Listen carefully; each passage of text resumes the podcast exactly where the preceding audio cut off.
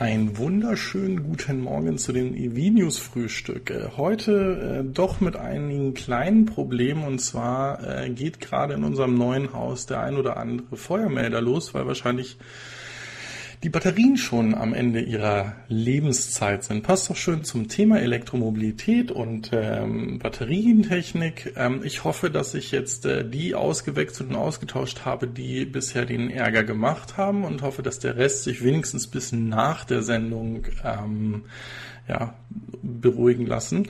Ich begrüße erstmal alle, die im Chat sind. Ich habe den Fokker gesehen, ich habe den René gesehen, ich habe den Mike Brave gesehen, mit dem auch schon gechattet.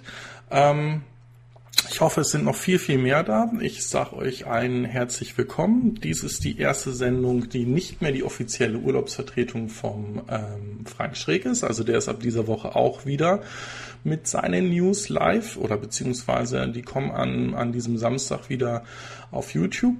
Ähm, ich finde es klasse, wenn ihr dennoch bleibt. Die ähm, Abozahlen sind durch die Decke gegangen in dieser Zeit. Dafür nochmal vielen, vielen Dank. Und ähm, auch vielen Dank dafür, dass ihr mich Lügen gestraft habt letzte Woche in Horb. Ich hatte ja noch gedacht, mich wird da niemand erkennen. Ich war nicht mal drei Minuten da, da hatte ich das erste Gespräch und ähm, bin in ähnliche Probleme gelaufen wie der Fokker, dass man eigentlich ähm, viel lieber und viel besser sich mit den ähm, anderen YouTubern und vor allen Dingen den Zuschauern, also den Abonnenten euch unterhalten hat und die Themen besprochen. Da, daher nochmal vielen, vielen Dank. Ähm, ja, ich habe es auch kurz mit meinem Kommentar noch in den Electrify BW Podcast geschafft.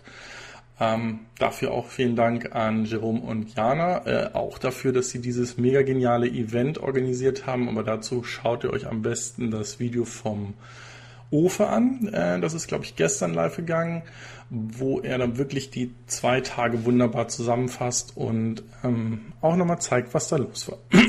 Gegebenenfalls seht ihr mich da auch. Das ist ähm, so, ein, so ein dunkelblaues T-Shirt mit ähm, äh, kleinen Palmen drauf, aber ähm, ja, vielleicht.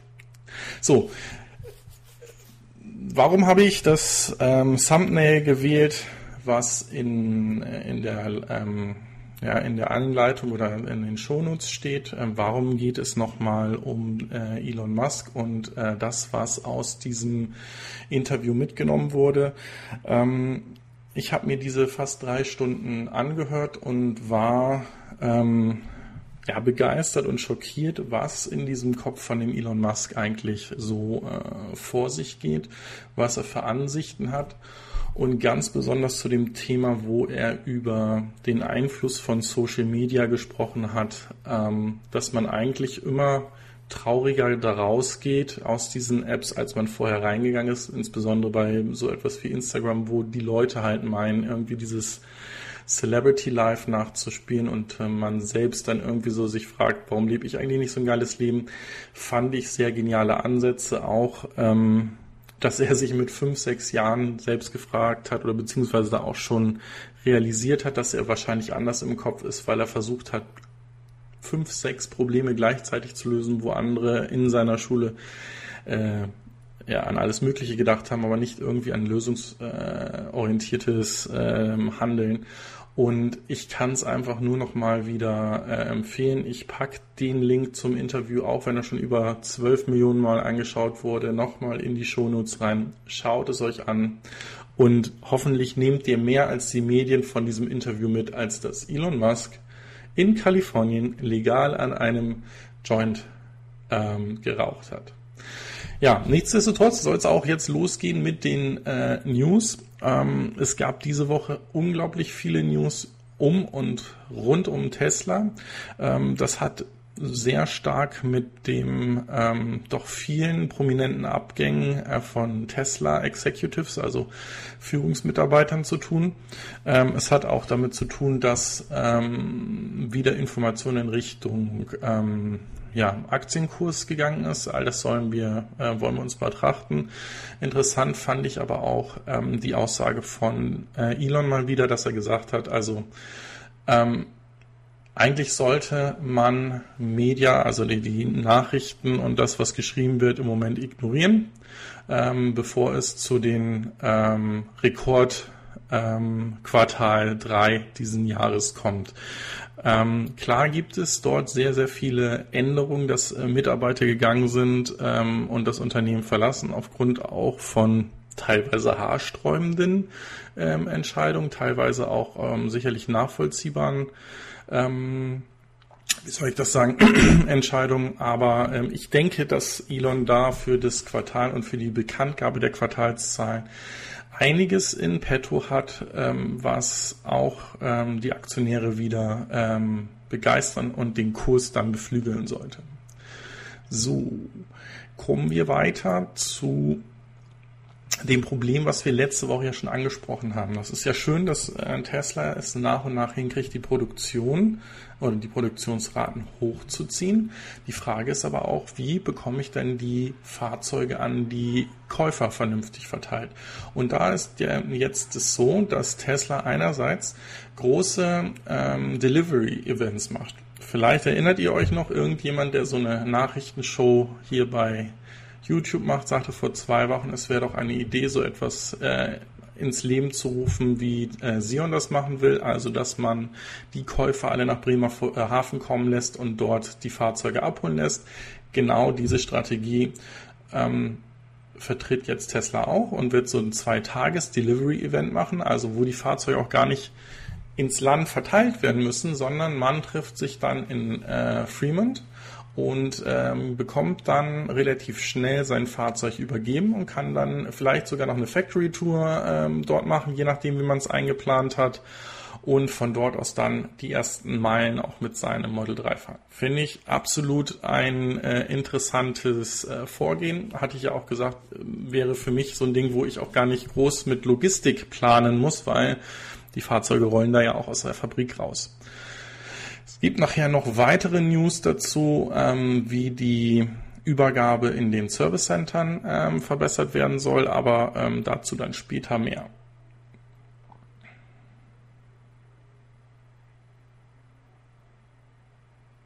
Ja, genau. So. Ja, äh, das ist hier das, das zweite Thema, was ich ja gesagt hatte. Also ähm, Tesla startet mit einer sofortigen ähm, Lieferung von Model 3s nach der First Come First Served Methode. Was bedeutet das? Also in den USA ist es so, dass Fahrzeuge dort ähm, kann man auf Halde sagen. Also es werden dort auch Fahrzeuge gebaut in einer bestimmten in der Konfiguration ähm, ähm, Heckantrieb nur und äh, der Long Range Batterie, was ja das einzige Modell mit dem Heckantrieb im Moment ist und dem Premium-Paket ähm, in bestimmten Farben. Ja, da werden dann, meine ich, irgendwie, nagelt mich nicht fest, aber da werden vielleicht einige hundert Fahrzeuge produziert. Davon ist vielleicht aber nur ein, ein bestimmter Anteil wirklich Kundenbestellung. So, und jetzt könnte man hingehen, oder man kann hingehen und kann Fahrzeuge, die dann darüber hinaus produziert worden sind, weil Tesla den ganzen Tag nur schwarze ähm, Heckantrieb Model 3s produziert hat, dass man sagt, okay, ich hatte Interesse an so einem Fahrzeug ähm, und äh, dann könnte es sein, dass man sehr schnell dieses Fahrzeug bekommt, weil einem die Farbe egal ist und wenn man einfach sagt, ich möchte eigentlich nur jetzt ein Model 3 haben. Finde ich absolut klasse. Wäre schön, wenn das auch bei uns gehen würde. Mir wäre die Farbe vollkommen egal. Bitte stellt mir einfach so ein Ding unten vor die Haustür. Wäre, wäre super klasse. So, ja, es äh, ist so, äh, diese Woche ist einiges am Tesla geschraubt worden, softwaretechnisch. Wir haben einmal dieses ähm, doch bis, also nicht angekündigte, sondern so ein bisschen durch, äh, durchgerutschte kleines Notification-Feature, also Bekanntgabe, dass wenn äh, die Batterie recht am Ende ist, dass es nicht nur unten anzeigt, okay, Batteriepower ist low, sondern dass es auch dann konkret die verbleibenden Kilometer oder die verbleibenden Meilen anzeigt und damit verhindert werden soll, dass man jemals äh, wirklich stehen bleibt, weil dann gar kein Saft mehr in den Batterien drin war. Hat hier auch ähm, prominenterweise, das ist natürlich seltsam, kann natürlich auch gesteuert gewesen sein, ähm, der ähm, Marquez von äh, MKBHD als Feature angefragt, dass es toll wäre, wenn man das einführen würde. Ja, das ist hier 9. September gewesen, wo er die Frage gestellt hat. Und Tesla hat dann gesagt, wir sind dabei, so eine Funktionalität in den nächsten Tagen ähm, zu veröffentlichen und dann war es da. Ist natürlich super genial. Also ich glaube nicht, dass man so schnell etwas schreiben kann oder äh, das auch ausrollen kann. Ähm, wenn ja, sind sie gigantisch schnell. Wenn nein, war das doch schon ein bisschen länger geplant, dieses Feature. So, äh, hier ist eine Bestellung für ein pinkes Model 3. Ich glaube, das würde der Elon sofort bauen und auch zustellen. Äh, sollte sich dann einfach an den René hier äh, melden. Ähm, nächster Punkt. Wir wissen ja, dass für die Gigafactory 3 von Tesla, die in China gebaut werden soll oder gebaut wird und wo auch schon Mitarbeiter für eingestellt werden, kein ähm, Kapital über eine Kapitalerhöhung wie neue Aktien oder neue Verschuldung ähm, von Tesla aufgenommen werden soll, sondern das soll mit chinesischen Investoren ähm, realisiert werden. Und diese Woche ähm, sind die ersten, beziehungsweise ist bekannt geworden, dass schon 680 Millionen US-Dollar für die Gigafactory gesammelt oder in, ja, gesammelt, investiert worden sind. Das ist ungefähr ein Drittel von dem, was sie dann brauchen, weil es wird geschätzt, dass es irgendwie in Richtung 2 Milliarden ähm, US-Dollar kosten wird, diese Gigafactory komplett zu bauen. Ähm, komplett zu bauen, wissen wir ja auch, dass Gigafactory 1 in Nevada ja auch noch nicht komplett fertiggestellt ist. Das heißt also, selbst diese 680 Millionen könnten jetzt schon reichen, um vielleicht auch die ersten ähm, ja, Produktionsstraßen dementsprechend dort aufzusetzen und da dann in naher Zukunft dann die ersten Fahrzeuge ähm, zu bauen.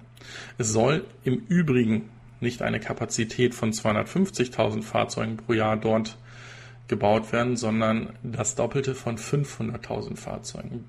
Behaltet diese Zahlen mal im Kopf. Wir haben einen deutschen Hersteller, der diese Woche ähnliche Informationen rausgegeben hat, wie viele Fahrzeuge er, wie viele elektrische Fahrzeuge er pro Jahr bauen will. Da kommen wir später drauf zu und dann bringt das das Ganze nochmal in Relation. So.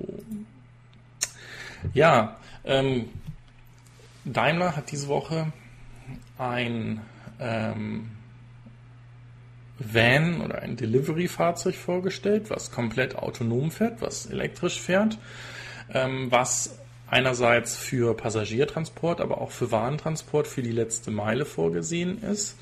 Und ähm, ich kann hier äh, nicht ganz der Überschrift folgen, dass das Ding unglaublich hässlich ist. Ich denke, ja, es ist im Moment wirklich ähm, aufsehenerregend. Aber hier sieht man einmal das Konzept, also dieses, dieses dieses ganze untere Teil ist das Fahrzeug, was ähm, autonom fährt.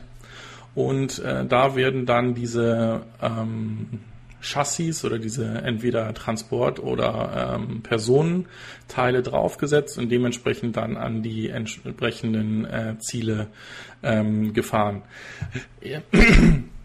Ich denke, wir werden in naher Zukunft wirklich ähm, häufiger solche autonomen Systeme sehen. Ob die wirklich im Straßenverkehr sind, kann ich nicht sagen, aber ich könnte mir so etwas sehr gut an Flughäfen vorstellen, wo ähm, es ja heute häufig so ist, dass ihr ähm, boardet und dann mit einem Bus zum Flugzeug gefahren werdet. Ähm, und äh, hier wäre es einfach so, dass ich einen autonomen Transport sicherstellen könnte, ähm, selbst sogar in Sicherheitsbereichen, weil ich ja einfach aus dem Fahrzeug nicht rauskomme, sofern die Türen nicht geöffnet werden. Und ähm, das natürlich dann ähm, ja Produktionskosten ähm, sparen könnte von diesen Bussen, je nachdem, wie teuer so ein Teil hier wird. Ähm, aber einfach den Prozess ähm, automatisieren könnte.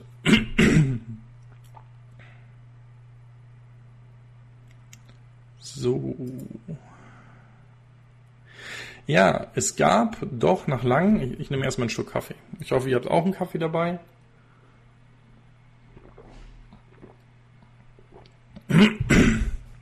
Und zwar ist hier ein ähm, Analyst, ein Wall Street Analyst in der ähm, Fremont Factory gewesen, hat sich das dort alles angeguckt und ist da zu einer Entscheidung gekommen, ähm, positive Empfehlung für die Aktie auszusprechen.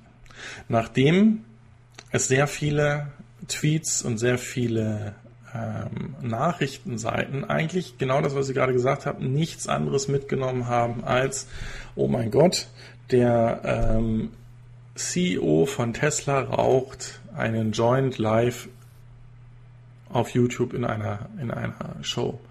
Ja, da sind selbst Firmen wie BBC World News oder ähm, ich habe irgendwo hatte ich noch andere andere ähm, Zitate gesehen, ähm, ja, auf, auf die Medien und auf Tesla zugegangen und haben darüber gesprochen. Wie gesagt, ich Kopfschütteln hoch 10. Also ähm, wer auch die Biografie von Elon Musk gelesen hat, weiß, dass der eine lange Zeit lang, ich weiß nicht, ob es heute noch so ist, aber eine lange Zeit lang von Schlaftabletten und starken ähm, oder starken Konsum von Wein, Rotwein äh, gelebt hat. Also einfach, weil sein Tagesrhythmus so im Arsch ist, dass der sich ähm, halt mit einer Flasche Wein hingesetzt hat und äh, Schlaftabletten, um dann wirklich ein bisschen Schlafrhythmus wieder zu kriegen dass das in dieser Situation, wo Tesla gerade steht oder die letzten Jahre steht, ja, und der mit Händen und Füßen darum kämpft, dass das erfolgreich wird,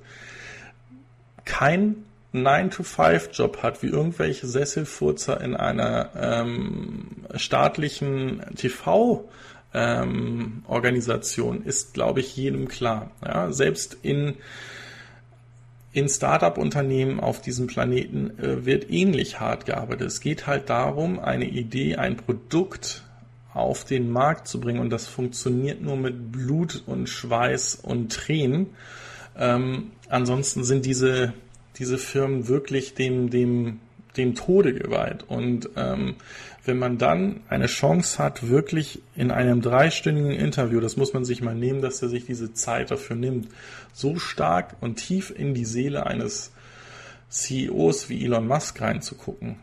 Ähm, und man nimmt dann nur davon mit, dass der einen Joint geraucht hat, dann frage ich mich, was hier in den Medien passiert, wo die wirklich äh, ihre Priorität setzen, was erwähnenswert ist und worüber geschrieben wird. Also klar, wenn es um Klickzahlen geht,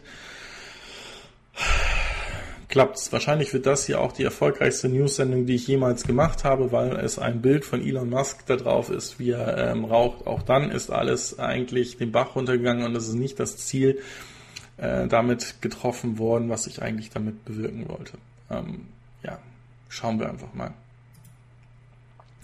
Und da ist die News. Also, VW hat äh, diese Woche mitgeteilt und von seinem Leiter für die Elektromobilität, äh, Thomas ähm, Ulbrich, dass sie, wenn sie die Produktion von den elektrischen äh, Fahrzeugen, also die ähm, ID-Serie starten, dass sie gleich in dem ersten Jahr eigentlich ein, so ein starkes Ramp-up machen wollen, wie es auch Tesla gemacht hat, also dass sie auf 100.000 Fahrzeuge pro Jahr kommen. Wir haben, für mich ist das, ist das eine, ähm, ist das eine doch hohe Zahl, also sicherlich eine signifikante Erhöhung von der Anzahl an Elektrofahrzeugen, die sie bauen.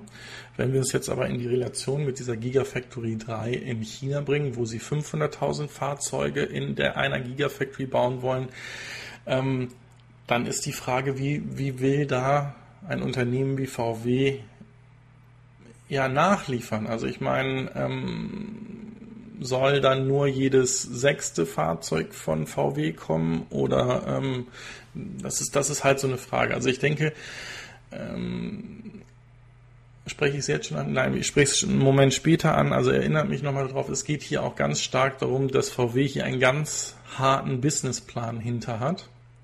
Und ähm, gestern in den ähm, E-News vom Robin wurde auch davon gesprochen, wie, wie toll das ist und wie stark der äh, Leiter von diesen E-Mobilität bei VW in die Elektromobilität investieren will und dass das eigentlich zur Chefsache gemacht wird. So. Am gleichen Tag, etwas äh, spät im Nachmittag, wahrscheinlich war das dann nicht mehr mit in der Recherche der, der ähm, Show mit drinne, kommt dann noch ein Artikel, den ich etwas später habe, wo ich dann wieder sage, oh mein Gott, also wir haben es noch immer nicht verstanden und vor allen Dingen die Aussagen gehen dann wirklich komplett wieder in die falsche Richtung. So, äh, ich, ich sehe es gerade, es wird hier nochmal ganz viel Moin Moin gesagt, es wird Kaffee äh, getrunken und geraucht. Äh, herzlich willkommen an alle. Ähm, wenn ihr Fragen habt, schreibt sie. Ist, ja, ich weiß, wir haben ein bisschen Delay drin. Ich versuche trotzdem auf die Fragen dann einzugehen. Ähm, ich weiß nicht, ob ich eine Nachricht habe, wo ich ein Call of Action an euch ausrichten werde, wo ihr euren Kommentar zuschreiben sollt. Von daher dürft ihr es gerne zu jedem Thema diese Woche machen. Ähm, ich denke, die sind sowieso so eng aneinander, die ganzen Themen, dass das vielleicht sogar auch Sinn macht, das in diese Richtung zu machen. Okay.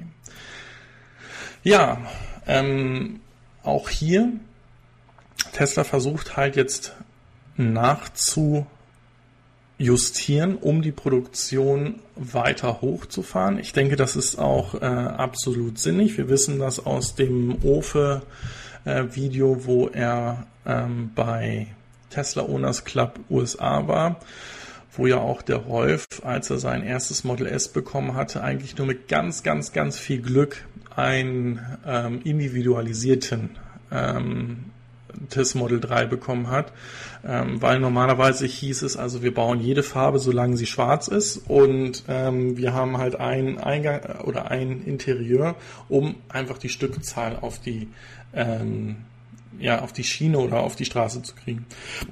Und hier ist das ebenfalls so. Hier wird nämlich ähm, einerseits das Silber und andererseits ein äh, das Obsidian Black Metallic werden nicht aus dem Programm genommen, sie werden aber extrem teurer gemacht. Also sie werden jetzt 2000 Dollar pro Fahrzeug kosten. Und äh, damit steuere ich natürlich ganz stark auch die Nachfrage nach diesen Farben und ähm, kann dann dementsprechend mich auf die fünf verbleibenden ähm, Lacke konzentrieren, muss dann halt auch die ähm, Lackierereien, die Spritzereien, wie nennt man sowas richtig? Ich glaube, Lackiererei ist schon richtig.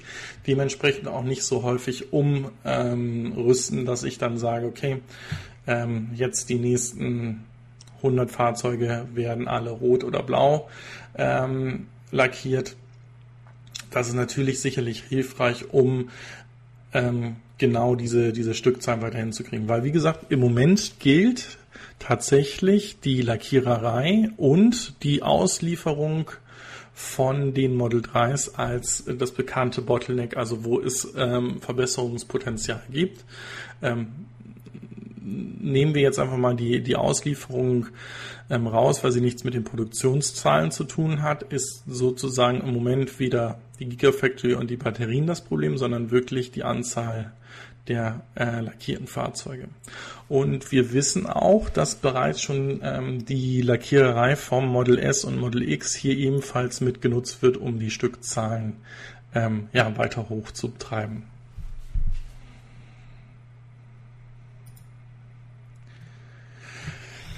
Ein anderer Punkt, wie ich ähm,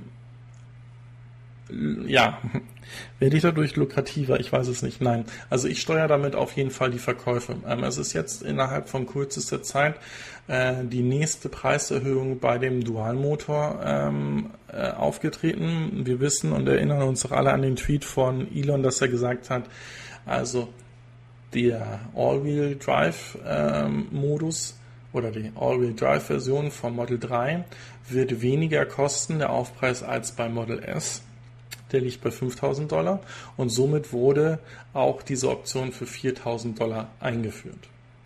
Jetzt ist es so, dass diese Option in dieser Woche geändert wurde. Also sie ist einmal schon mal auf 5000 hochgezogen äh, worden. Da gab es den ersten Aufschrei und einige haben gesagt, äh, jetzt doch lieber dann die Heckantriebsvariante.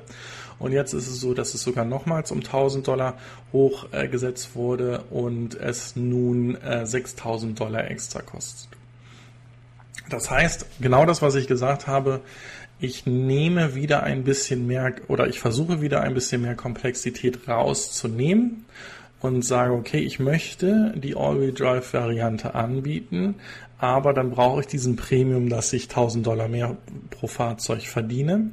Oder ich möchte das ähm, Performance und das höchste Premium-Fahrzeug einfach noch ähm, interessanter machen, weil ich mit diesem Fahrzeug einfach eine größere Marge habe. Und äh, es geht ja einfach darum, dass ähm, Tesla beweist, entweder in Q3, also Ende diesen Monats, in den nächsten ja, 15 Tagen, ähm, Cashflow neutral zu sein, also dass sie kein Fremdkapital mehr benötigen würden, um die Produktion und die Mitarbeiter für die Produktion und so weiter zu bezahlen, sondern alles, was an Umsatz reinkommt, deckt auch die Kosten.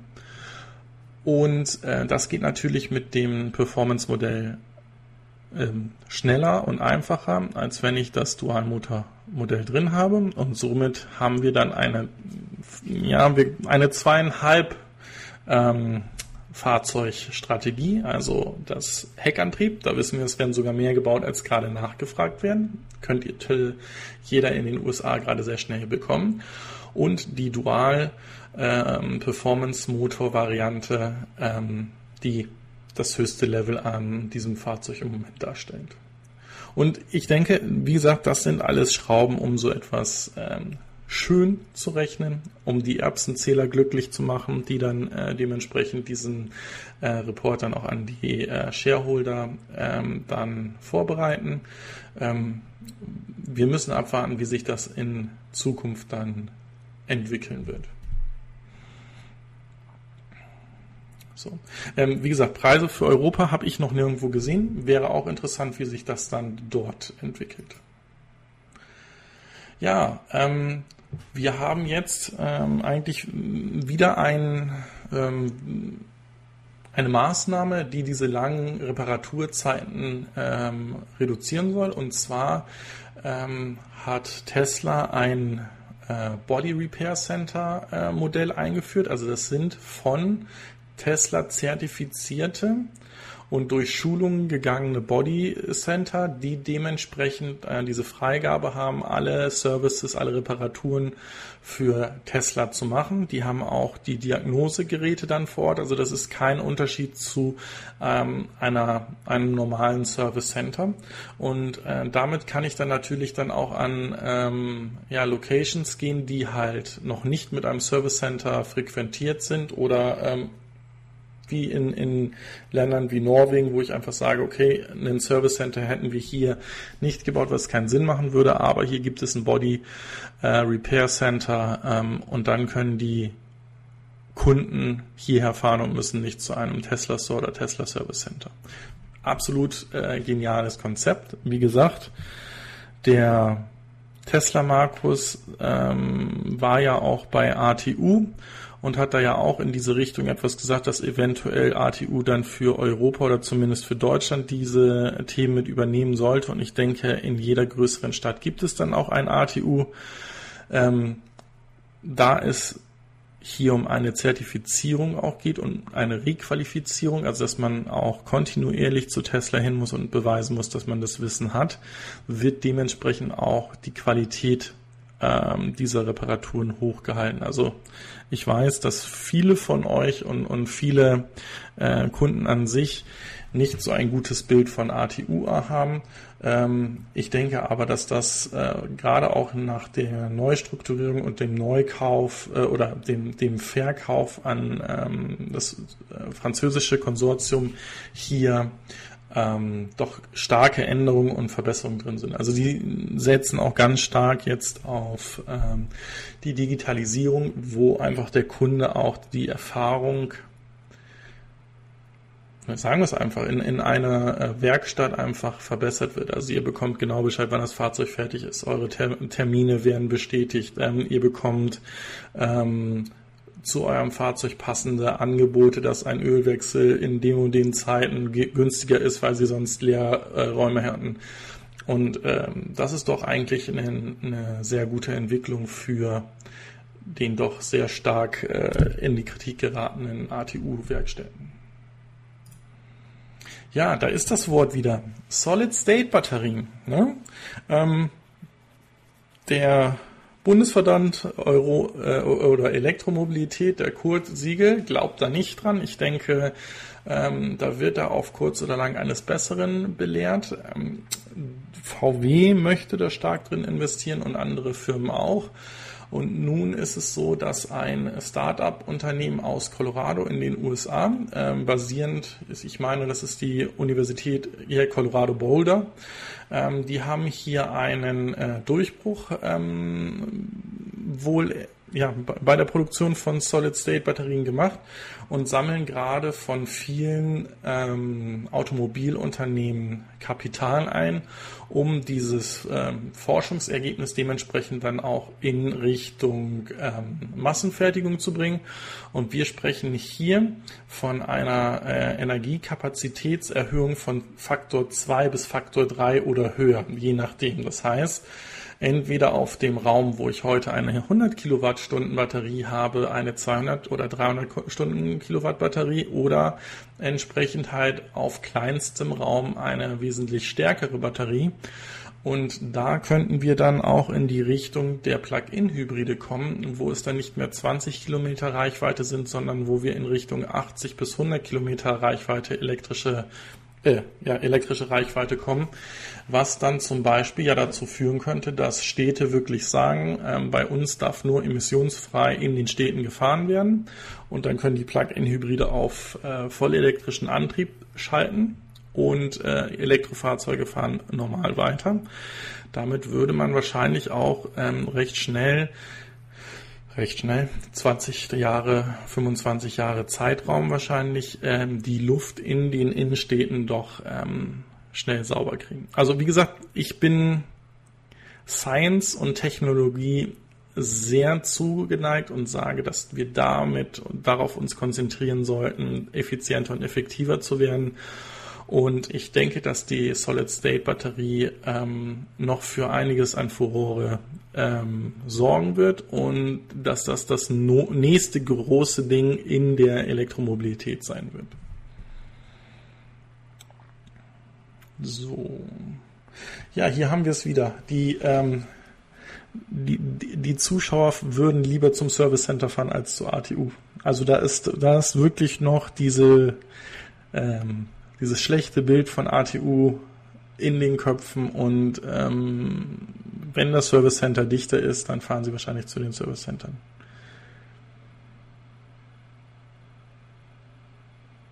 Ja, der Fokker schreibt gerade, dass die äh, deutschen Automobilhersteller die Lithium-Ionen-Akkus verschlafen haben und ähm, jetzt auf das neue System setzen und vielleicht so in zehn Jahren damit erfolgreich und vielleicht weiter sein werden, ist absolut richtig. Vor allen Dingen auch unter der Prämisse, dass unsere Bundesregierung in den 2000 sagen wir mal zwischen 2008 und 2010 ähm, einen ganzen Batteriepark äh, gebaut hat, wo man in Richtung Zellentechnik äh, forschen konnte und ähm, die die Firmen dorthin eingeladen haben, dort, dort zu arbeiten.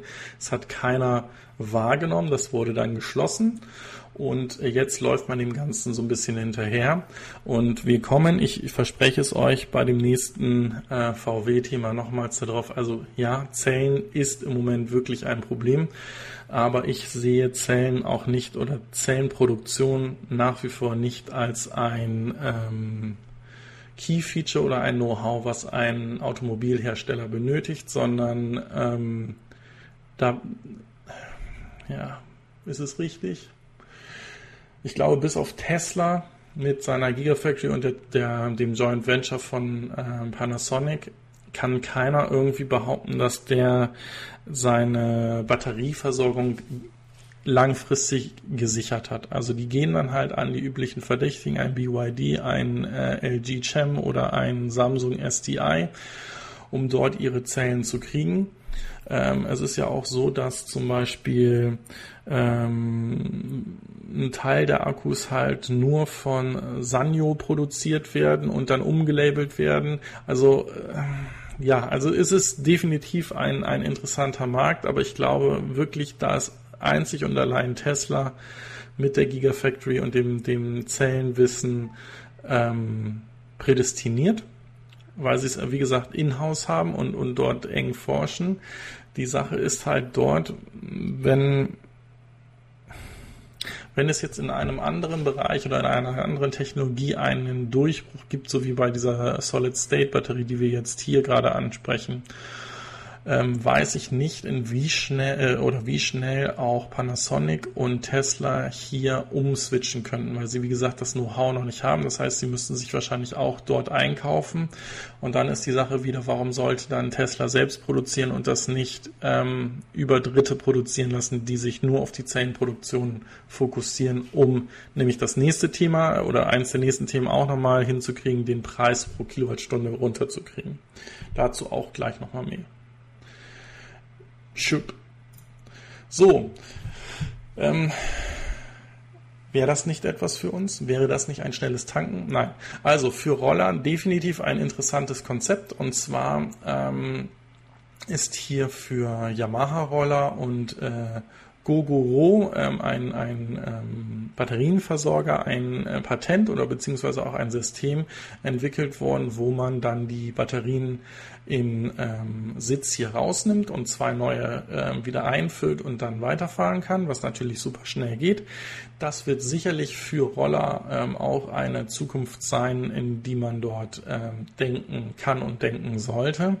Für Fahrzeuge macht das sicherlich erst Sinn, wenn wir ähm, in der Kapazität von, sagen wir mal, vielleicht zwei bis vier von solchen Dingen dann irgendwie sowas wie 100 bis 200 Kilometer Reichweite drin hätten.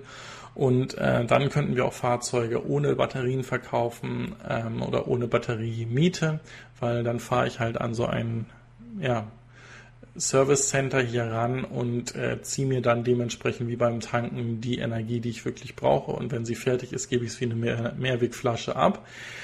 Ähm, ich sehe das aber nicht für ähm, PKWs oder LKWs kommen, weil ähm, dazu müssten wir ja uns auf einen Standard einigen und zum anderen ähm, ist das natürlich komplett ähm, Zukunftsgelaber, dass wir auf so einer auf so einem kleinen Raum ähm, die Energie hinbekommen. Nichtsdestotrotz, das einzig funktionierende Batteriewechselsystem ja, was es bis heute gab, ist für einen Elektro-LKW gewesen, schon in den 90er Jahren. Da sind äh, Bleibatterien mit einem Gabelstapler in den LKW reingefahren worden. Und das war das Einzige, was kostendeckend war und was auch schneller war als ähm, am äh, ja, Stromnetz aufladen. Aber ansonsten hat sich das, wie gesagt, nicht durchgesetzt. Ich habe dem Ofe auch ähm, in Horb nochmal das Produktvideo von Tesla gezeigt, wo der ähm, ja, Elon auf der Bühne dieses äh, Batteriewechselsystem 2013 vorgestellt hat, wo in der Zeit, wo ein Audi S5 an der Tankstelle in acht Minuten tankt, drei Tesla Model S mit einer neuen Batterie versorgt werden und dann sofort hätten weiterfahren können. Ähm, ist nicht gezündet aus mehreren Gründen. Äh, Ofe meinte genauso wie ich auch, dass es wahrscheinlich daran liegt, dass die Kunden einfach Angst haben, dass sie dann ja, wo sie, wo sie sich um ihren Akku Sorgen gemacht haben, dann einen Akku kriegen, wo sich jemand keine Sorgen um den Akku gemacht hat, wenn denn der getauscht wird. Sei es wie es ist, ich denke, ähm, Akkutausch bei Elektrofahrzeugen heute keine Chance, wenn dann in weiter Zukunft.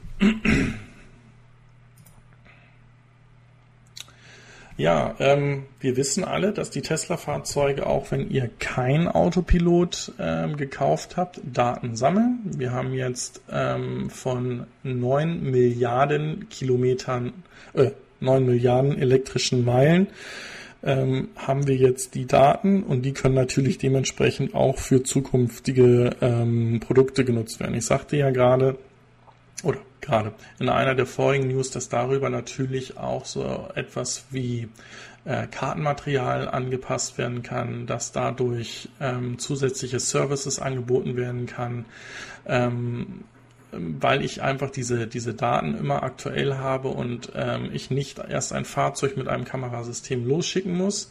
Ähm, es hatte ein äh, Zuschauer, ich glaube es war der EV Paddy auch, geschrieben, ähm, dass es wahrscheinlich nicht dazu genutzt werden kann, die Bilder von äh, Street View zu aktualisieren, weil die ja diese Rundumkamera in ungefähr zwei Meter, zwei Meter fünfzig Höhe haben. Ähm, ja, kann sein. Es könnte aber auch sein, dass es vielleicht in, in naher Zukunft halt Fahrzeuge gibt, die dieses Teil oben drauf haben, weil wir kennen ja auch ähm, hier den iPace, der für Waymo fahren soll, der dann dementsprechend oben auch eine rundum 360 Grad Kamera hätte. Aber wie gesagt, das sind halt nur Vermutungen. Ich weiß nicht, was, was alles für Zusatzgeschäftsmodelle da noch geschaffen werden können. Ich habe da einfach nur Fantasie für, dass mit diesen Daten zukünftige äh, Projekte oder zukünftige Geschäftsmodelle ähm, gestartet werden können.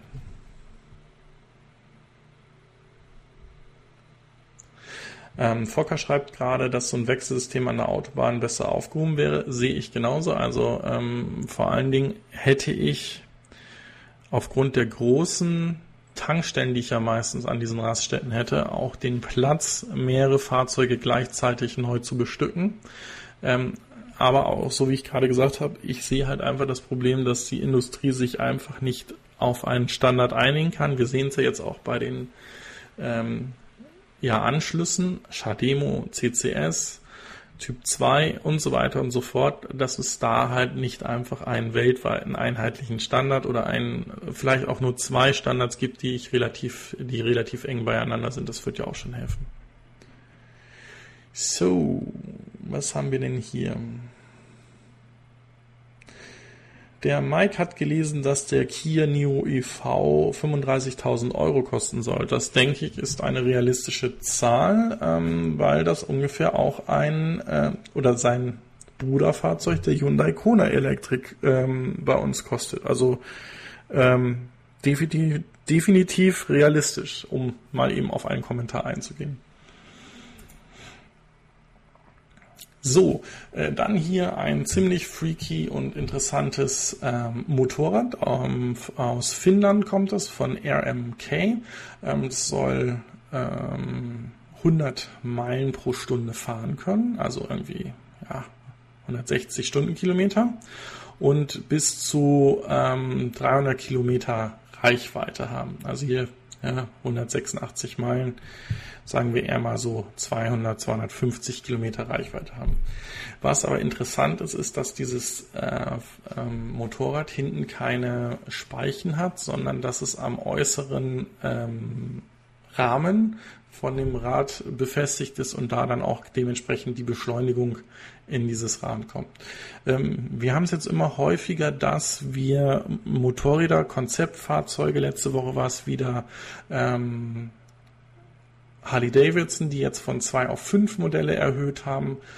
Ähm, davor hatten wir diese doch recht futuristischen Muscle Bikes, die dazu kamen. Also ich finde den Weg gar nicht so schlecht. Ich bin interessant, ob das wirklich äh, zünden wird, ähm, diese Geschichte. Aber äh, diese Modelle, finde ich, sehen doch schon ziemlich cool aus. So. Ja, das ist sicherlich etwas, ähm, was man dazu nutzen könnte, um die Elektromobilität oder die Electrification von, von allen Transportsystemen in den Städten zu revolutionieren. Und zwar ähm, geht es hier um Los Angeles, die 2028 die Olympischen Spiele in ähm, Los Angeles und rundherum haben.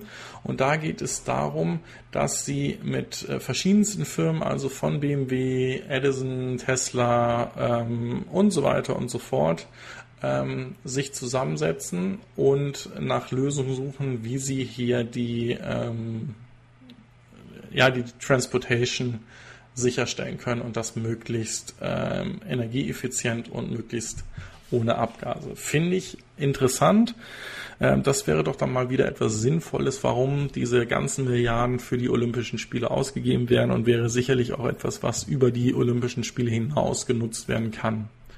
Also könnte man sicherlich auch als Beispiel dann nehmen, wenn es dann mal wieder eine, ähm, wie heißen diese Dinger, Weltausstellung, eine Expo irgendwo gibt. Ich glaube, Saudi-Arabien ist jetzt die nächste. Die werden sicherlich nicht auf Electrification setzen so stark, ähm, aber wer weiß es. China wäre sicherlich auch mit, mit Shenzhen oder Shanghai ähm, prädestiniert, solche ähm, Konzepte zu realisieren, also solche äh, Megacities halt äh, sauberer zu machen. Fände ich sehr, sehr interessant und ist sicherlich auch ein ähm, Geschäftsgebiet, wo man in, in, den nächsten Jahren auch sehr viel Geld als Unternehmen ähm, verdienen kann. Ja, hier haben wir es. Also Tesla gibt jetzt bekannt, dass sie die Produktionskosten in Richtung von 100 Dollar pro Kilowattstunde ähm, gebracht haben. Ja? Das hat ein Investor bei einer Tour durchs, äh, durch die Gigafactory auch äh, mitbekommen. Ähm, wir wissen alle, dass Batterien im Moment das teuerste an den Fahrzeugen sind. Und wir haben auch die News vor einigen Wochen, Monaten gelesen, dass äh, VW ähm, bei dem zweiten Mal Nachbestellen von seinen Batterie ähm, ähm, ja, Forderungen eigentlich auch diesen Preis bereits gesenkt hatte. Das ist natürlich dann auch ähm, für den Lieferanten so eine, so eine Zukunftsprognose ähm, gewesen, dass die davon ausgehen, dass sie es in den nächsten Jahren dann schaffen werden, auch unter die 100 Dollar äh, pro Kilowattstunde zu kommen. Ähm, hier ist es jetzt so, dass das realisiert wird. Ich denke, wir müssen da aber noch weit, weit runterkommen. Also diese, diese Kosten für die Zellen müssen sich eigentlich noch weiter reduzieren. Ähm, ich bin auch gespannt, wie es ähm, Sion mit seiner Batterie hinkriegen will, die ja doch vielleicht zwischen 35 und 40 Kilowattstunden Batterie für 4000 Euro Verkaufspreis anzubieten. Also das wäre dann auch genau in dieser, dieser Region. Ähm, ja, wie gesagt, es ist und bleibt der interessanteste Faktor und es ist im Moment der größte Kostentreiber, egal wie automatisiert, wie gut meine Produktion ist, wie viel Erfahrung ich habe bei Automobilen herzustellen. Ich komme eigentlich um diese Kosten nicht hinweg und äh, da muss definitiv etwas passieren. Ja, jetzt etwas, was mich sehr nachdenklich macht. Ich weiß nicht, ob das der richtige Weg ist. Und zwar, ähm, wir hatten ja immer dieses Free Supercharging für ähm, Tesla Neukunden, wenn sie an dem Referral-Programm teilnehmen. Also das heißt, ähm, über einen Link von einem heutigen Tesla-Besitzer einen Tesla bestellen, hat man früher Leben lang. Ähm, Free Supercharging gehabt, also auch das Fahrzeug sein Leben lang. Und dann wurde das schon geändert auf der erste Besitzer bekommt das für die äh, Laufzeit seines Fahrzeuges. Das war schon eingeschränkt. Das heißt, wenn das Auto halt auf dem Gebrauchtwagenmarkt gekommen ist, ist da das Supercharging auch schon weggefallen. Und jetzt ist es so, dass ab morgen gibt es dieses freie Supercharging gar nicht mehr, sondern man bekommt dann einen 100 Dollar Charging Credit. Ähm, ich meine, es gab irgendwie Berechnungen, dass das freie Supercharging irgendwo zwischen 2000 und 2500 Euro pro Monat liegen würde, äh, pro Monat, pro Jahr liegen würde. Und dann ist natürlich dieser 100 Dollar Supercharging äh, Credit nicht mehr wirklich ausschlaggebend und ich weiß auch nicht, ob das dann noch wirklich ein Anreiz ist, ähm, über den Referral-Code von einem äh, Tesla-Besitzer die Dinger zu bestellen. Also wenn euer Geschäftsmodell gewesen ist, auf euer Model 3 zu warten und dann einen YouTube-Kanal mit Millionen von Followern aufzumachen und dann ähm, ein, zwei Roadsters äh, damit zu finanzieren, ich glaube, das wird nahezu unmöglich werden. Ähm, ich weiß auch nicht, ob das, ob das ein zum jetzigen Zeitpunkt ein guter äh, Weg ist, den der Tesla eingeht, weil ich denke, dass das nochmals sehr stark die Vorbestellung vom Model S und Model X und dem ähm, 3 Performance Modell ähm, betreffen wird. Wir werden jetzt natürlich ein High nochmal gesehen haben, also dass wahrscheinlich ähm, nochmal viele bestellt worden sind. Aber ich glaube, das kann jetzt dann äh, doch sehr stark abebben und ähm, ja, vielleicht auch zu Absatzproblemen bei dem Model S und Model X dann äh, in naher Zukunft führen. Also wäre, wäre meine Einschätzung. Ja, ähm, diese Woche gab es auch coole Nachrichten von Audi, wie ich finde. Äh, und zwar haben sie hier ein bisschen weitergedacht. Also wir wissen ja alle, dass äh, es europaweit, weltweit unterschiedlichste Provider gibt, die unsere Charging Stations, also unsere Ladestationen betreuen und ähm, dann, dann ja das Billing, also das Abrechnen machen. Und äh, Audi ist hingegangen oder geht hin und sagt, okay, bei uns ist es so, du gibst uns deine ähm, Zahldaten, bekommst eine Karte von uns und ähm, die ganze Abrechnung und das ganze Handling dieser Abrechnung, das machen wir im Hintergrund. Das heißt, wir gehen dann auf die entsprechenden Provider zu und machen dann dementsprechend hier die Abrechnung. Das heißt, der Fahrer braucht wirklich nur seine, steht hier irgendwo der Name, wie das Ding heißen wird, e-tron Charging Service äh, Karte und kann damit dann ähm, an die Ladestationen gehen und dementsprechend hier äh, laden und muss sich keine Gedanken machen, habe ich jetzt den richtigen Chip oder die richtige Karte oder die richtige App oder den richtigen Stromtarif, ähm, sondern fährt da eigentlich relativ ähm, unbedacht und ohne Angst an diese Station. Finde ich, wie gesagt, eine sehr, sehr gute ähm, Idee. Wird sowohl für AC-Laden als auch für DC Quick Charging bis 150 Kilowatt ähm, nötig sein. Ich denke auch, dass wenn es dann noch äh, schnellere Ladestationen in naher Zukunft gibt, wird das dementsprechend auch mit ähm, in diesem Programm mit drin sein. Also top, top Produkt, was sie da gelauncht haben, ähm, könnte Sinn machen. Das ist natürlich auch wieder äh, clever gewählt, diese Nachricht diese Woche mitzuteilen, denn nächste Woche Dienstag in Europa oder beziehungsweise in den USA Montag, äh, spät abends, wird der ähm, e-tron in Kalifornien vorgestellt. Und ähm, da haben, wie gesagt, haben wir ja lange drauf gewartet. Wir haben ja auch gesagt, dass die Vorstellung von dem EQC letzte Woche ähm, eigentlich in die Richtung geht, wo wir sehen wollen, oder wo die deutschen Hersteller sehen wollen, wo sie dann mit der Elektromobilität stehen. Äh, letzte Woche gab es auch die Information, dass die ersten Fahrzeuge von dem e-tron ähm, Quattro schon in Belgien produziert werden. Das heißt, hier geht's auch los. Ich bin wirklich auf die Preise gespannt, was ein vernünftig ausgestatteter e-tron denn äh, kosten wird, wie die Verfügbarkeit auch sein wird, wie groß die Stückzahl dann sein wird, ob das ein Erfolg für Audi werden wird und ähm, vielleicht ein Mercedes, ein BMW nochmal nachbessern muss, ob es konkurrenzfähig mit Tesla sein kann. All das sind noch Fragen. Also da bin ich wirklich sehr gespannt drauf. Ähm, ich habe auch schon mehrere Anfragen gemacht, das Fahrzeug dann, wenn es dann zu den Händlern kommt, Probe zu fahren. Ähm, Würde mich freuen, wenn es auch wieder mit dem Fokker zusammenklappt, dass dieses äh, gemeinsam dann gefilmt wird, weil dann hat man doch auch gleich zwei ähm, Wahrnehmung und, und kann sich dazu gut austauschen. Und ich fand es auch, dass es beim iPace hervorragend geklappt hat. Also gucken wir mal, was wir denn da zu erwarten haben.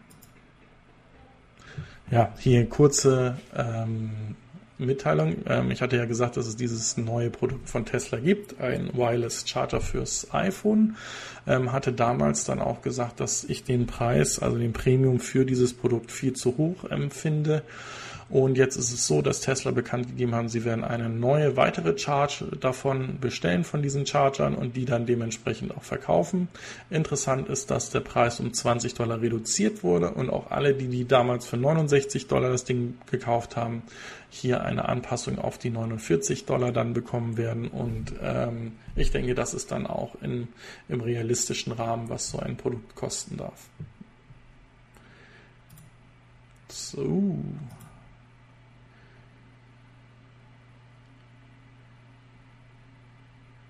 Der Fokker ist schon los, die Gartenarbeit ruft. Okay, tschüss Fokker, falls du das noch hörst. Und ansonsten, ähm, wir lesen uns. Ja, äh, ihr wisst, in Kalifornien, äh Quatsch, Kalifornien, die andere Seite, in Florida gibt es gerade oder gibt es, gab es die ähm, Hurricane-Warnung. Es ist jetzt auch so, dass das, der Hurricane aufs Land getroffen ist. Und hier hat Tesla wie auch im vergangenen Jahr oder in den vergangenen Malen, als es zu ähm, Umweltkatastrophen kam, ähm, Oversee eher die Kapazität der ähm, kleineren oder der durch Software reduzierten Fahrzeuge erhöht, so dass die dementsprechend vollladen können. Also aus einem S60 wurde dann ein S65, ähm, so damit sie halt weiter wegkommen und äh, nicht irgendwie in der Gefahrenzone bleiben. Finde ich nach wie vor ein unglaublich ähm, tolles Konzept, dass das über ähm, die Software gesteuert werden kann. Ähm, ja, kann ich einfach nur sagen, klasse. Dann NIO. Ähm, die sind diese Woche nun an der US-Börse live gegangen. Ähm, es gab da auch einige kontroverse Nachrichten zu. Zum einen haben ja, einige Analysten auch gesagt, dass äh, NIO hier auch sehr stark unter den schlechten Nachrichten von Tesla leidet. Und so ist es dann auch gekommen, dass der ähm, Aktienpreis oder der Preis pro Aktie ähm, in dem IPO an der unteren Grenze, also von 6,50 äh, Dollar festgelegt wurde und nicht bei 8,50 Dollar.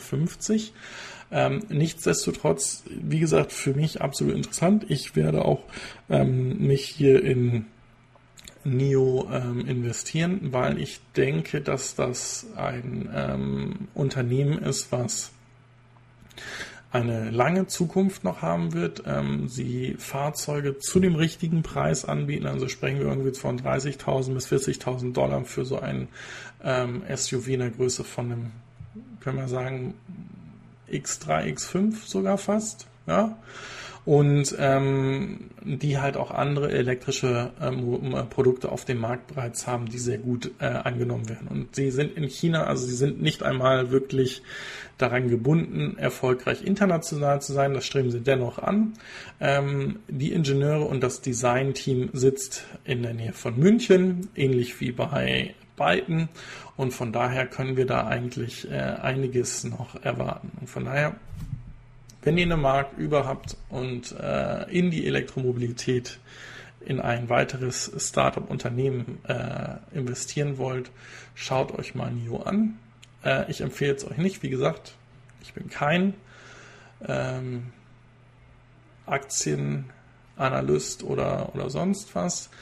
Äh, ich habe zwar die Ausbildung dazu, weil ich ähm, weil ich Banker mal gewesen bin, aber äh, das soll hier keine Empfehlung in Richtung Kaufen oder Verkaufen von Aktien sein. Äh, das Risiko ist mir dann doch da zu hoch. Ja, Aston Martin macht das, was alle anderen auch machen. Sie teasern ihr erstes vollelektrisches Fahrzeug, den Rapid E. Ähm, was wissen wir bisher? Es äh, wird ein Aston Martin sein, der komplett ähm, elektrisch mit einem 800 Volt System unterwegs sein soll, 200 Meilen weit kommen soll. Ähm, das Fahrzeug soll, wenn ich es nicht richtig, äh, wenn ich es nicht falsch verstanden habe, 950 ähm, Newtonmeter ähm, äh, Drehmoment haben und ähm, 100 Kilowatt oder größere Batterie dementsprechend haben. Und äh, hier wird davon gesprochen, dass es in vier Sekunden von 0 auf äh, 60 Meilen beschleunigen kann und eine Höchstgeschwindigkeit von 155 äh, Meilen haben wird. Also das ist doch schon absolutes ähm, Sportwagen-Niveau äh, mit einem ähm, Elektrokonzept. Wie gesagt, bleibt zu erwarten, davon mehr zu sehen. Aston Martin baut doch recht, ja nicht recht, sondern baut echt schöne Fahrzeuge und ähm, es zeigt einfach, dass der Markt sich öffnet und dass, dass die Automobilhersteller alle auf diesen Zug aufspringen und es auch für ähm, wichtig anhalten, hier Produkte äh, anbieten zu können. So, und ich habe gerade Blödsinn erzählt. Es ist natürlich nur eine 65 Kilowattstunden Batterie ähm, eingebaut mit 5600 Lithium-Ionen-Zylinderzellen des Typs 18650 und 100 kW oder höher soll dann das Ladesystem sein, ähm, was dann wahrscheinlich, nein, nicht wahrscheinlich, was dann CCS sein wird. Also, Genau, Daniel Craigs neuer Dienstwagen, schreibt René gerade. Das könnte sehr wohl sein, wenn äh, dann jemand von euch sich freiwillig als neuer Regisseur vom äh, 25. Bond meldet, denn der ist gerade abgesprungen und da wird gerade händeringend nach einem neuen Regisseur gesucht. Also, vielleicht bekommt man dann als Regisseur so ein Fahrzeug ja auch als äh, Vergütung. Jo, ähm, wir haben es schon angesprochen, dass ähm, Elektrofahrzeuge ähm, auch mehr bringen als ein äh, Standardverbrennungsfahrzeug, was äh, eigentlich nur zu 5% genutzt wird und zu 95% rumsteht. Hier ist es jetzt nochmal so, dass darauf äh, extra ja, hingewiesen wird und es auch ein Programm bei Charge Forward geben wird, bei dem äh, BMW bis zu 1000 äh, Dollar im Jahr den Fahrern des i3s zurückgibt. Und das Einzige, was ich da nur machen muss, ist, ich sage, äh, mir ist es egal, wann mein Fahrzeug vollgeladen, äh, vollgeladen wird oder dass auch Energie entzogen wird, also dass ich sozusagen als Puffer ähm, ähm, fungiere und ähm, dass ich auch nicht, wenn jetzt alle um 18 Uhr nach Hause kommen und ihr Elektrofahrzeug anstöpseln, ich dann auch derjenige bin, der sagt, ich muss jetzt volle Leistung haben, weil ich um, was weiß ich, 19 Uhr irgendwo hinfahren will. Das kann ich machen, das kann ich auch jederzeit in der App äh, einstellen, aber wenn ich es eben nicht mache, bekomme ich ähm, in der ersten ähm, ja, Trial-Phase bis zu 1000 Dollar im Jahr als, als Giftcard, also als Guthabenkarte und ähm, für alle weiteren, die dazukommen, wird es so um die äh, 540 äh, US-Dollar sein. Ähm, ich bin mir ganz, ganz sicher, dass wir solche Modelle auch bei uns in Europa sehen werden, die dann hoffentlich nicht nur an ähm, das an den i3 gebunden werden, sondern auch alle anderen Fahrzeuge. Ähm, ich bin hier gespannt, wie sie es denn realisieren wollen, weil entweder ist es Typ 2 oder CCS, mit dem der i3 geladen wird. Und wie gesagt, wir wissen oder meines Wissens ist der CCS-Standard noch nicht ähm, zum Vehicle-to-Grid-Funktionalität freigeschaltet, also dass das Fahrzeug die äh, Leistung an ähm, das Stromnetz zurückgeben kann. Aber schauen wir einfach mal. Also wie gesagt, geniales Konzept ähm, wird es definitiv geben dass eure Autos dementsprechend dann euch auch vielleicht sogar noch ein bisschen ähm, ja, Geld zurückgeben äh, können, ähm, wenn ihr dann, wie nennt man das, clever ladet oder beziehungsweise äh, ihr da keinen Druck habt, wann so ein Fahrzeug voll sein soll. Ähm, ja, die Produktion des Tesla Semi-Trucks wird ab 2020 starten und dann auch wirklich in entsprechende Stückzahlen ähm, hochgetrieben. Also das heißt, dass äh, das nächste Jahr wahrscheinlich nochmal im Zeichen des Model 3s bei Tesla stehen wird, dass dementsprechend ähm, hier die, die doch hohen Vorbestellungen abgearbeitet werden und die Nachbestellungen und die aktuellen Bestellungen abgearbeitet werden können. Und ab dem Jahr 2020 entweder Tesla mehr als nur ein Produkt wirklich konzentriert und gut machen kann, so wie es Elon ja auch im Interview äh, mit dem Marcus gesagt hatte, oder sie konzentrieren sich dann voll auf die Produktion des ähm, Tesla Semi-Trucks. 2019 sollen übrigens die ersten ausgeliefert werden, aber das heißt nicht, dass da wirklich eine signifikante ähm, Produktion für den Truck schon geben wird, sondern da kommen die ersten und ab 2020 wird es dann halt richtig losgehen. Ja, äh, das ist ja genau das, was ich gesagt hatte. Ähm, auch in den Service Centern soll es eine Priorisierung geben, also dass ich schneller meine ähm, Fahrzeuge dort äh, übergeben kann. Die sollen bis zu drei bis viermal schneller ähm, die Fahrzeuge an die Reservierer abgeben. Ähm, hier ist natürlich die Frage, wie die Service Center das schaffen sollen, weil einerseits müssen sie die Logistik, also das Fahrzeug einnehmen, aufbereiten, weil sie ja meistens noch verklebt äh, oder ja doch abgeklebt sind. Äh, das heißt, das Auto muss aufbereitet werden, damit es wirklich schick ist. Und dann ist es auch so, dass heute eine Übergabe doch so ungefähr eine Stunde dauert. Ähm, wir wissen, dass es hier mit diesem ähm, Videosystem auf fünf Minuten reduziert werden ähm, soll dass ich mir vorher die Videos angucke, wie funktioniert mein Fahrzeug, wo finde ich alles. Ähm, nichtsdestotrotz würde ich dann sagen, macht dann so ein Delivery-Event einfach mehr Sinn, wo ich vielleicht dann auch einfach Classroom-mäßig die äh, Kunden vielleicht einfach eine Stunde lang das Video äh, schauen lasse und die Themen nochmal erkläre und dann halt ähm, ein, 200 Fahrzeuge an äh, dem Tag dann dementsprechend übergebe oder nach diesem, nach dieser Classroom-Session dann äh, übergebe. Also damit kann man sicherlich die ähm, Lieferzeit oder die Übergabezeit extrem verkürzen.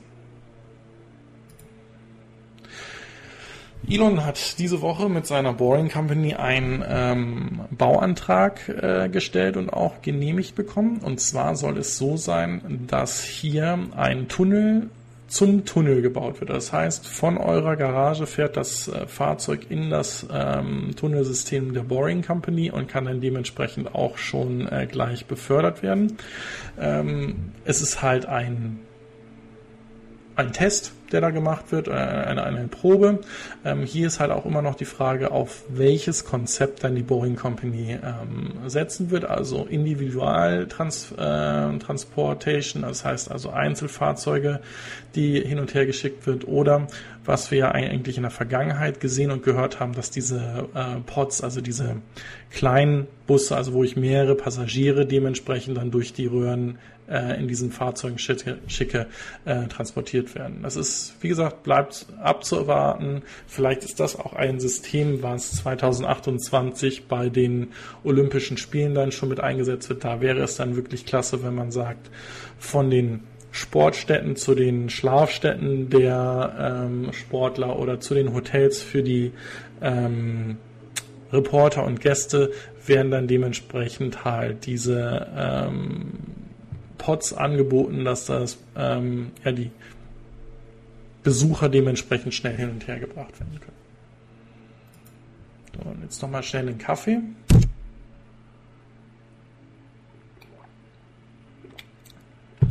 Und jetzt kommen wir nämlich genau zu dem Punkt, den ich vorhin angekündigt hatte, einmal bei den Preisen von den, von den Zellen, dass die weiter runtergehen müssen und andererseits, dass der Herr Dies von ähm, VW eigentlich seinem äh, Leiter für Elektromobilität hier so ein bisschen in die Beine grätscht. Also er will nach wie vor, will er, dass das erfolgreich wird.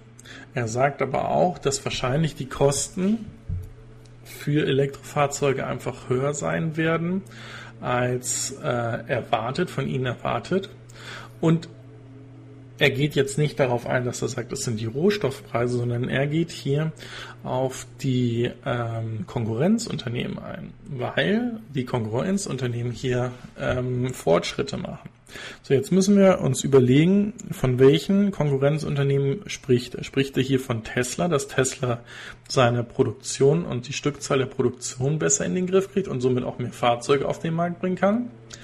Oder spricht er hier von den ähm, Konkurrenten wie Mercedes, wie Audi, wie auch, wie wenn es später sehen, Citroën ähm, auf den Markt kommen oder auch ein, ein, ein Sono Motors, dass die halt auch Fahrzeuge anbieten können, die ähnliche Werte haben, ähm, also Reichweite, ähm, Design oder beziehungsweise als äh, Kompaktfahrzeuge angeboten werden. Das ist so ein bisschen offen. Das ist, äh, steht in den Sternen. Das muss jeder für sich selbst ähm, festlegen. Warum machen wir es nicht hier eigentlich den Call for Action?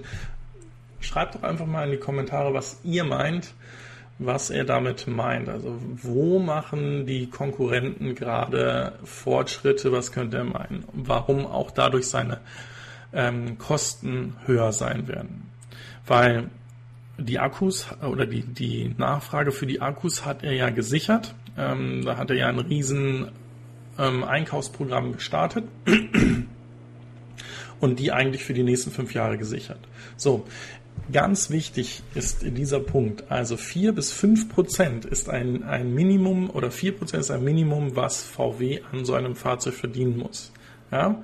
Ähm, 5 bis 6 Prozent erlauben ihnen auch zukünftige Investitionen in diesen Bereichen zu machen und 7 bis 8 Prozent äh, Gewinn an einem Elektrofahrzeug äh, erlaubt es ihnen, krisensicher zu sein. So, und das ist dieser Punkt, wo ich sage, ich ma mache ich einen Haken dran, dass man auch in, in die Zukunft denken muss und dann auch hier krisensicher sein muss. Aber wenn ich mit einem komplett neuen Produkt auf den Markt komme,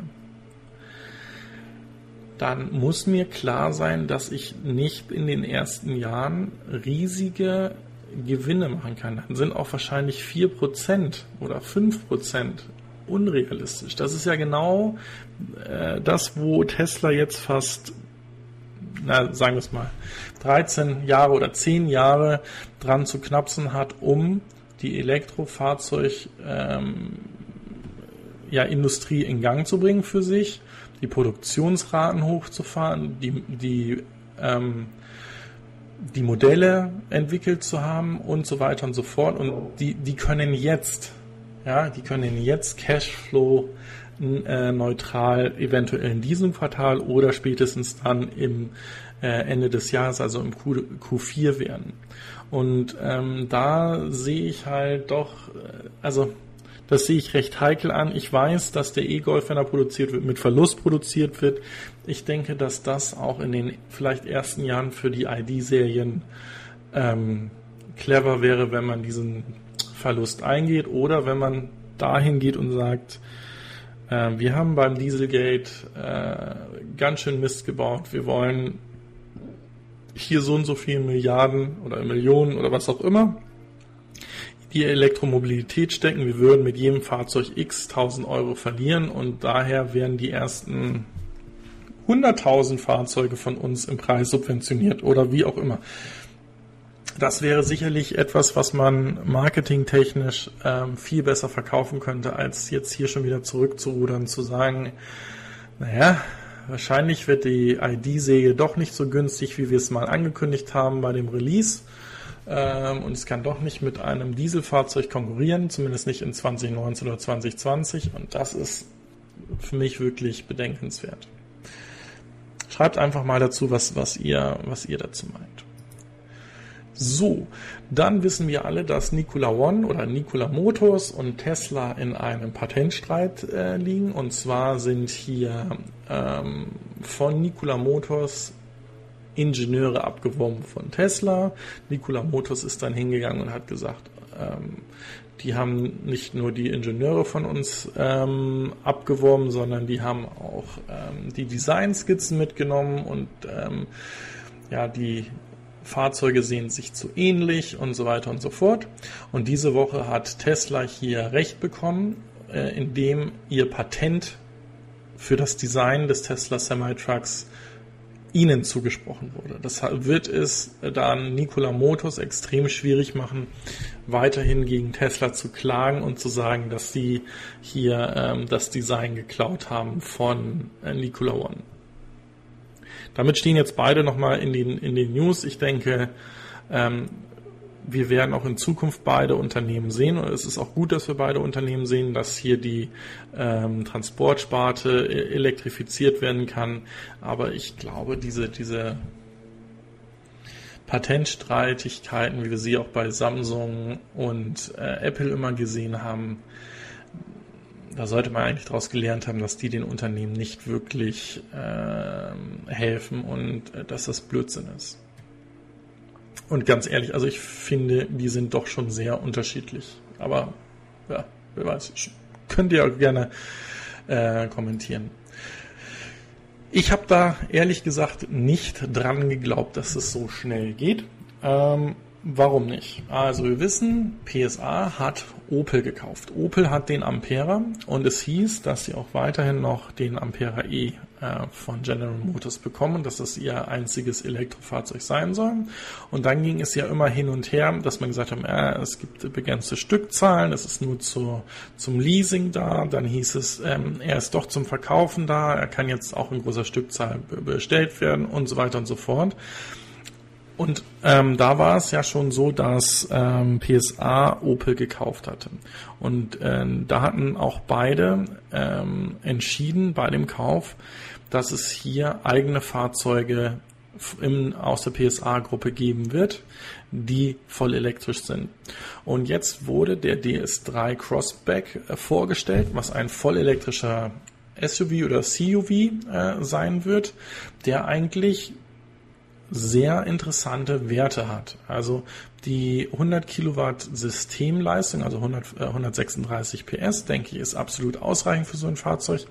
Mit einer 50 Kilowatt Lithium-Ionen-Batterie unter dem ähm, unter dem Chassis, also ganz normales System wie wie bei jedem Elektrofahrzeug auch. Regeneratives Bremsen. Ähm, Schnellladen bis zu 100 äh, Kilowatt Ultrafast Charging und äh, sie geben nach WLTP Cycle 300 Kilometer oder mehr als 300 Kilometer Reichweite an. So, interessanterweise ähm, unterbietet oder, oder wie, wie nennt man das, unterverkauft hier ähm, Citroën oder DS Automobile, was jetzt zu Citroën gehört, die Fahrzeuge nach dem NDC-Standard. Also das heißt, dass das Fahrzeug nach dem NEDC-Status 280 Meilen weit kommen würde. So. Jetzt äh, ist das immer eine Hin- und Herrechnerei. Ich denke, wenn wir wirklich bei mehr als 300 Kilometern echte Fahrleistung rauskommen und das ist bei einem 50 Kilowattstunden Akku ähm, mit so einem Fahrzeug absolut realistisch, ähm, denke ich, ist das äh, total klasse. Was ich auch lustig finde, ist, ähm, das Fahrzeug beschleunigt in 3,3 Sekunden von 0 auf 50 Stundenkilometer und äh, in 8,7 Sekunden auf 100 km/h. Also ähm, es ist sicherlich nicht das schnellste, aber es müssen ja auch nicht alles Rennwagen sein, sondern es geht hier um bezahlbare Elektro, vollelektrische Fahrzeuge für jedermann. Und ich denke, dass das, ähm, wenn man mit dem Design klarkommt, ein interessantes Konzept hier ähm, von dem DS Crossback ist. Ähm, der jetzt wenig unterschiedlich zu dem äh, Kona, zu dem Niro, zu dem XC40 von Volvo ähm, aussieht. Also ich denke, ähm, das ist jetzt nicht irgendwie Augenkrebs äh, auf Rädern, sondern das ist ja, also so wie die DS-Fahrzeuge schon immer waren, es ist schon ein äh, ein Design-Statement diese Fahrzeuge und das muss man dementsprechend mögen. Aber nichtsdestotrotz denke ich, macht das vollkommen Sinn. Ähm, und in, in meinem Designempfinden müsste jetzt nicht dieses Petrolblau sein. Ähm, ich hätte nichts dagegen, so ein Fahrzeug zu fahren. Interessant finde ich auch, dass die PSA-Gruppe ja, jetzt einfach mal sagte, bis 2021 haben wir vier vollelektrische Fahrzeuge auf dem Markt plus sieben Plug-in-Hybride wir die sieben Plug-in-Hybride raus, weil das geht relativ einfach, äh, Fahrzeuge ähm, mit einem Plug-in oder zu einem Plug-in-Hybrid zu machen. Aber ich finde es schon bezeichnend, dass die so viel Gas geben, dass sie jetzt sagen, ähm, wir bauen in den nächsten drei Jahren oder stellen in den nächsten drei Jahren drei weitere oder vier insgesamte vollelektrische Fahrzeuge vor. Ähm, herzlich willkommen und anscheinend kommt dann doch in Europa die elektrische Revolution nicht aus äh, Deutschland, sondern aus Frankreich. Ja, hier ein, ein kurzer Blick auf ähm, die Ausstattung der so Solar Panels auf der Gigafactory 1. Also sie ist noch nicht komplett ähm, zugedeckt. Es wird dann eines Tages mal 70 Megawatt ähm, Systemleistung auf diesem Dach an regenerativem Strom äh, produzierbar sein. Ähm, natürlich macht es vollkommen Sinn, in der Wüste von Arizona oder in Arizona so ein äh, System aufzubauen und den Strom selbst zu verbrauchen. Ähm, es macht auch definitiv in unserem breiten Sinn, sich über ähm, Solarenergie und äh, Speichersysteme äh, Gedanken zu machen. Bei Speichersystemen bin ich noch so ein bisschen zwiegespalten, ob das wirklich ähm, sich heute schon rechnet, aber ähm, Solarpanels auf dem Dach ist definitiv für jedermann sinnvoll. Der den Platz dafür hat, sagen wir es einfach mal so, und der vielleicht ähm, entweder vom, von seinem Vermieter das, äh, die Freigabe dazu bekommt oder äh, Selbstbesitzer der, ähm, des Hauses ist und das darüber entscheiden kann. So, jetzt hatten wir eben über den Tesla Semi-Truck gesprochen, ähm, wo wir ja auch viel autonomes Fahren und auch dieses Platooning erwarten, also wo die Fahrzeuge automatisch hintereinander herfahren. Und wir sehen jetzt hier Volvo eventuell einen komplett anderen Weg gehend. Und zwar hat Volvo hier ein autonomes Truck-System vorgestellt, auch wo überhaupt gar kein Fahrer mehr für nötig ist, ähm, der bis zu 300 Kilometer fährt, ja, autonom fährt und dementsprechend halt wirklich auch als Lastentransport wie ein Zug eigentlich fungieren kann, aber natürlich wesentlich ähm, flexibler einzusetzen ist. Und da bin ich gespannt, ehrlich gesagt, ob das nicht das clevere System ist. Also wenn hier gegebenenfalls die Systemleistung, also die Kilometer noch ein bisschen hochgeschraubt wird, ob wir dann vielleicht sogar einen, ja, einen Paradigmenwechsel oder einen, einen Sprung in der Evolution haben, dass wir gar keine Fahrer mehr in elektrischen LKWs wie dem Nikola One oder dem Tesla Semi brauchen, sondern wir solche vollautonomen Fahrzeuge äh, dementsprechend haben. Die Frage ist halt, wie schnell sie mit diesem System auf den Markt kommen können. Hier sieht man es, 300 Kilometer soll das Ding weit fahren. Ähm, interessant, wie gesagt, wie sie es hinkriegen können und äh, leider steht hier nicht drin, in welchem Jahr sie mit dem Fahrzeug auf den Markt kommen wollen. Also nichtsdestotrotz, ich finde dieses System unglaublich interessant und könnte mir das sehr, sehr gut vorstellen, dass äh, das sogar sinnvoller ist als der Semi-Truck von Tesla und der Nikola One. Ja, äh, ist klar, gab ein ähm, Tesla Software Update oder mit dem aktuellsten Tesla Software Update äh, 2018.34 ist es so, dass man dieses Thema ähm, Autopilot Reset ähm, besser hinbekommt. Also wenn der Autopilot dann entschieden hat, ich bin jetzt nicht mehr verfügbar, weil äh, du zu wenig die Hand am Lenkrad hattest, dann kann man das schneller resetten und dann ist es nicht mehr für die gesamte Fahrt disabled, dass man es nicht nutzen kann, sondern ähm, ich kann es dann dementsprechend wieder mir zurückholen, diese Funktionalität. Finde ich in Ordnung, weil wie gesagt, also ähm, es ist gut, dass er rausspringt, der Pilot, wenn jemand überhaupt nicht mehr ans Lenkrad fasst, aber ähm, dann den Autopiloten für die gesamte Fahrt zu disablen, halte ich überhaupt nichts von. Also ja, so, äh, dann ein Punkt, der uns wahrscheinlich nicht so wirklich interessiert, äh, weil ChargePoint einfach in den USA äh, mehr verbreitet ist. Ähm, hier aber einfach nur mal in der Relation, wie die ihre ChargePoints, die sie haben, vermehren wollen. Und zwar haben die heute 54 ChargePoints in den USA und die wollen bis in das Jahr 2025 auf 2,5 Millionen Charge Points kommen und auch diese dementsprechend ähm, aktualisieren, also größere Laderaten verfügbar machen. Und ich glaube, das ist dann wirklich, also wenn ich bei 2,5 Millionen Ladepunkten in den USA angekommen bin, dann ähm, wow, also Wahnsinn. ja, ähm, Nissan ist hingegangen und hat sein ähm, seine Preise für den US-Leaf 2019 bekannt gegeben. Ähm, interessanterweise ist es so, dass hier nicht von dem äh, 60 Kilowattstunden Leaf gesprochen wurde, also gar nicht, sondern die Preise beziehen sich weiterhin auf den 40 äh, Kilowattstunden Akku.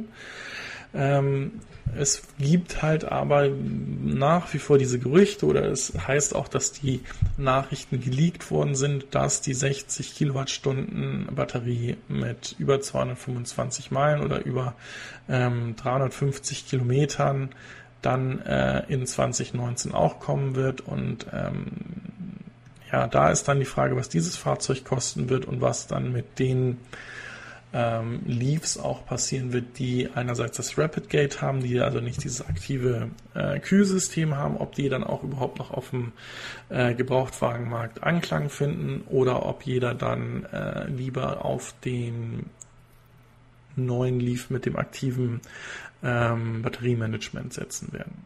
Wird interessant sein.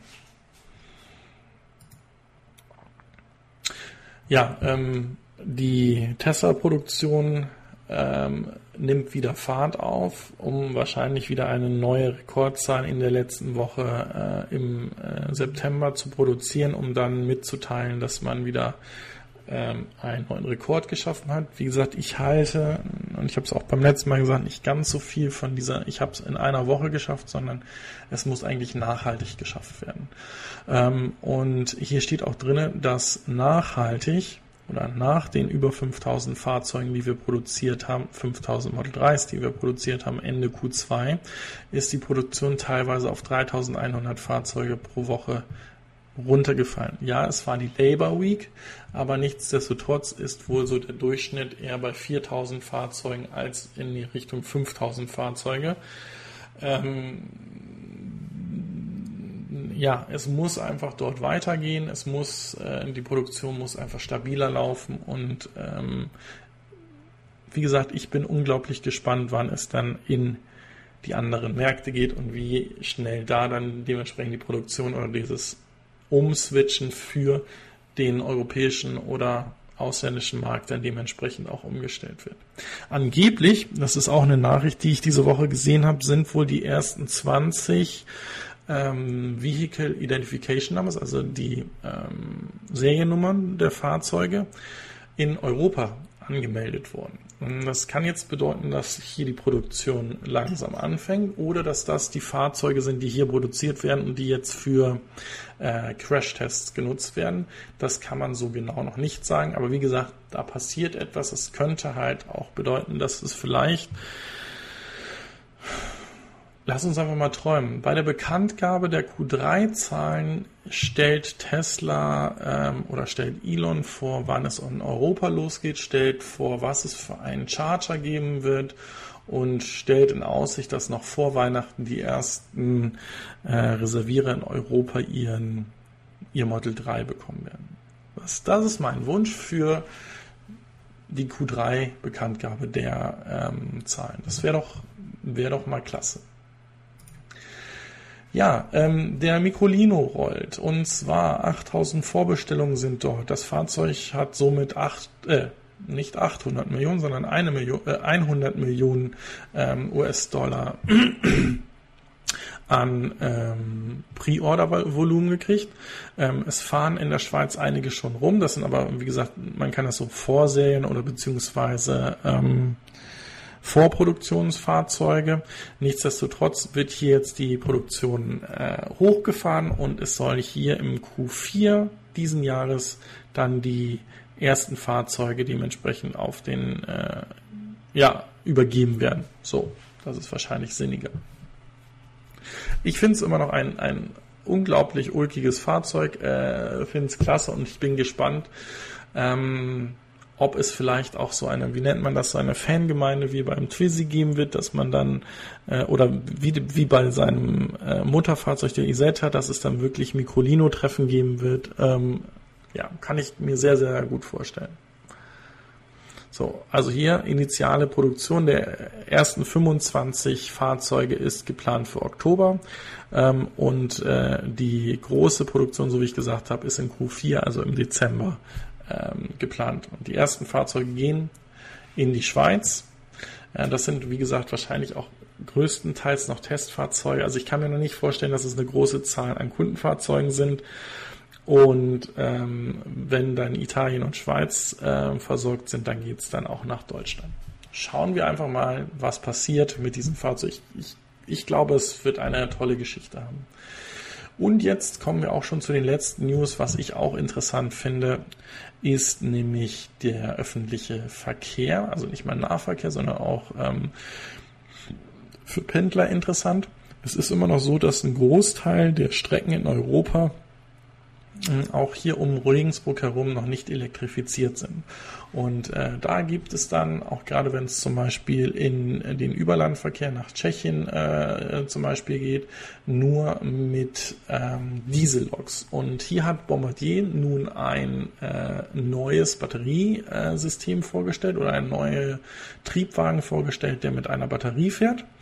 Und ähm, dementsprechend dann auch diesen diese Strecken, die heute noch nicht elektrifiziert sind, ähm, damit überbrücken kann. Und äh, ja, wie gesagt, finde ich absolut interessant. Ähm, ich hoffe, dass diese Systeme ähm, mehr und mehr Einzug nehmen werden. Vielleicht kriegen wir es ja sogar so hin, dass wir aus ähm, normalen Stromlokomotiven Plug-in-Lokomotiven machen können, also die zum Beispiel während der Fahrt äh, wo sie den Strom abnehmen können, ähm, auch eine Batterie füllen und wenn sie dann in einem Bereich oder eine Strecke ohne ähm, Elektrifizierung fahren, dass sie da dann auf einen ähm, zusätzlichen Wagen mit einem großen Batterie ähm, Zugriff nehmen können. Im Übrigen könnte auch für diesen ähm, Bereich ähm, Wasserstoff Sinn machen, weil ich, wie gesagt, Wasserstoff reinfüllen kann und hier die äh, Energieeffizienz nicht ganz so viel ähm, ja, Bedeutung hat wie im, im individuellen Verkehr. Ähm, und ich, wenn Wasserstoff dann wirklich in den großen äh, Fahrzeugen wie Zügen, Schiffen äh, und so weiter sehe, aber nicht im Pkw-Bereich. Ähm, ja, damit sind wir ans Ende der heutigen Sendung äh, gekommen. Wir sind leider etwas später gestartet, weil, wie gesagt, ähm, das Haus hier ein bisschen äh, Feueralarmübung mit mir äh, veranstaltet hat. Ich möchte mich an der Stelle nochmal bei allen bedanken, die es äh, heute bis hierhin geschafft haben. Ähm, wir sind etwas weniger äh, als beim letzten Mal gewesen. Wir sind auf 37 in der Peak gekommen. Ähm, das kann natürlich daran liegen, dass ich etwas später gestartet bin oder diese Zeit nicht so, äh, ja, nicht so gut war oder ich einfach den Markennamen Urlaubsvertretung vom Schräg nicht mehr habe. Nichtsdestotrotz macht es mir ungeheuer Spaß.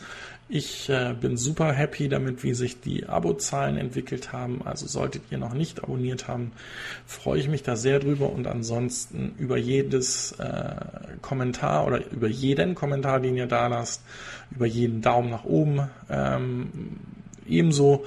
Und ähm, ich wünsche euch dann schon mal ein super tolles Wochenende und ihr seht es gerade, da schreibt mir meine Frau, ich muss los. Jetzt geht es nämlich gleich zum Sport und ähm, freue mich dann schon auf eure Kommentare. Also, bis dann. Ciao.